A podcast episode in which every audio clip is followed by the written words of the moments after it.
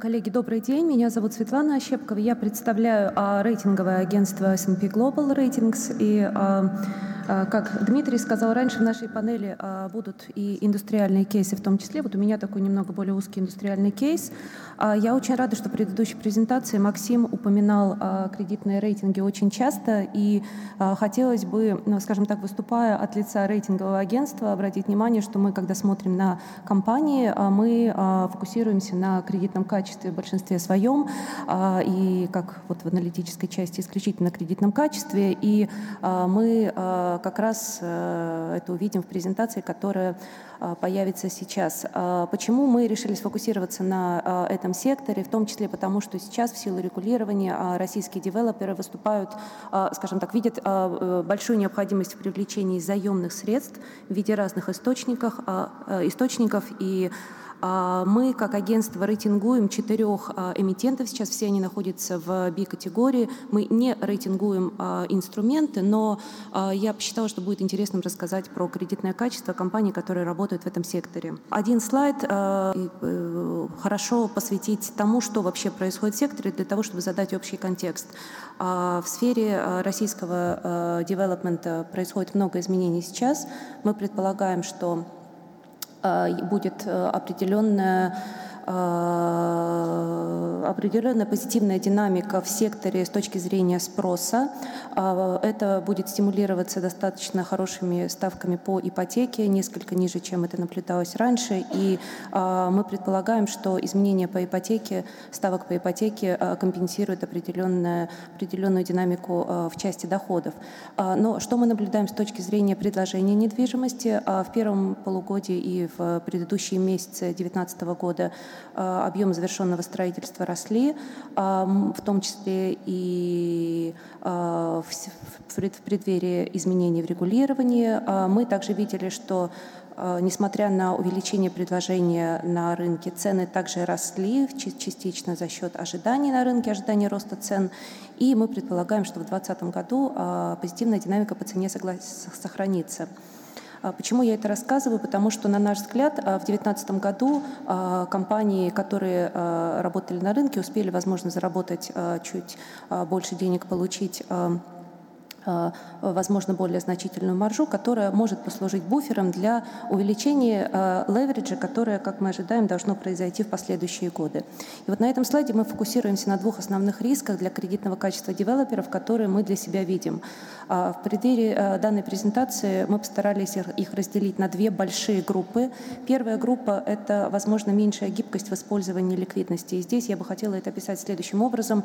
Те игроки, которые работают на этом рынке, конечно, проблемы знают изнутри, внутри, но для тех, кто, возможно, не сталкивался очень близко с э, компаниями, которые работают в данный момент на рынке э, девелопмента, э, хотел бы пояснить, что денежные средства покупателей недвижимости будут иммобилизованы на весь срок проекта на 2-3 года, то есть на срок реализации проекта. Да, и эти денежные средства будут находиться не на балансах а компаний, которые занимаются строительством, а вне баланса.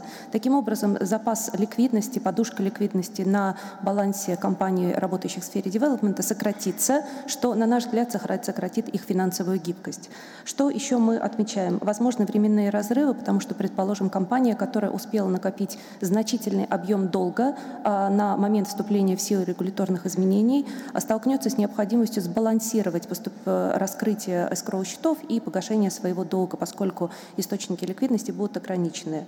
Что мы также предполагаем будет происходить на рынке, будет э, более высокая долговая нагрузка компаний. И здесь мы хотели бы сделать э, разницу между общекорпоративным долгом, да, где мы видим, как вы понимаете, больше рисков, и проектным финансированием, поскольку что мы видим, это то, что проектное финансирование будет квазиобеспечено, да, наверное, юридически можно сказать так, но по сути обеспечено деньгами на эскроу счетах. Банки, конечно же, эти деньги будут приоритетно использовать на погашение проектного финансирования. Таким образом, а, по сути, это а, создает определенные предпосылки к возможным, ну, скажем так, а, субординации, наверное, я не буду использовать это слово, да, но э, банки, которые представляют проектное финансирование, будут на шаг ближе к денежным потокам, которые будут приходить от покупателей недвижимости. Все это э, меняет балансы и меняет отчетность компаний, которые работают в сфере девелопмента значительно, и, на наш взгляд, меняют и взгляд на структуру рисков, и, возможно, взгляд на потенциальный возврат денег, которые привлекаются девелоперами для финансирования своей текущей деятельности. А денег этих потребуется много, поскольку, как я сказала, денежные средства клиентов будут находиться а, на эскроу-счетах и будут раскрываться только по мере того, как проекты будут достроены. Как а, рейтинговое агентство мы в данный момент придаем еще больше значимости взвешенной финансовой политике, несомненно. И здесь мы видим а, две причины тому. Первое – это то, что текущая ситуация на рынке создает очень значительные предпосылки для консолидации рынка. Мы предполагаем, что сильные клиенты будут, сильные а, компании будут иметь массу возможностей теоретически выйти на рынки и купить что-нибудь, поскольку для слабых слабых в части финансового левериджа компаний, а, э, перспективы будут, возможно, не такими хорошими. И при появлении большого количества возможностей для консолидации на рынке для нас, как для рейтингового агентства, чрезвычайно важно, что компания рейтингуемая будет проводить взвешенную финансовую политику как в части а, сделок по слиянию и поглощению, так и в части распределения в пользу акционеров, поскольку, повторюсь, ликвидность будет ограниченная, и а, поэтому любое агрессивное распределение может повлиять на а, кредитные рейтинги компаний, которые работают в сфере девелопмента. Я уложилась в шесть с половиной минут.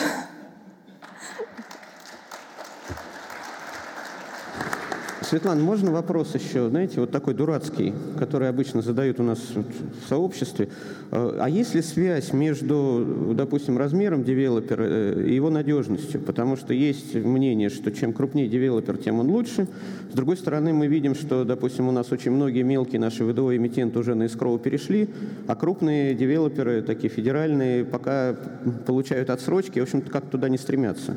Вот с вашей точки зрения, все-таки размер имеет значение? Большое спасибо.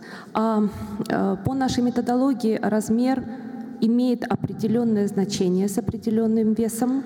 Он, несомненно, влияет на нашу оценку конкурентной позиции. А в контексте изменений а, регулирования я бы сказала, что сам по себе размер не важен, но а, важна возможность компании А эффективно взаимодействовать с банками, которые будут представлять капитал, Б.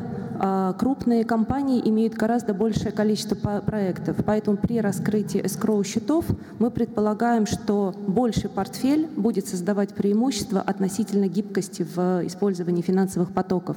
Если это концентрация на один отдельно взятый проект, сам по себе размер, конечно, не, не, не, ничего не скажет, но он раскроется в один... Если есть мисс-мэч, да, если есть разница в погашении корпоративного долга, во время погашения корпоративного долга и времени раскрытия скроу счетов, предполагаем, возникнет структурная проблема. Поэтому диверсификация и размер портфеля, несомненно, будут митигировать риски, возникающие э, в этом контексте.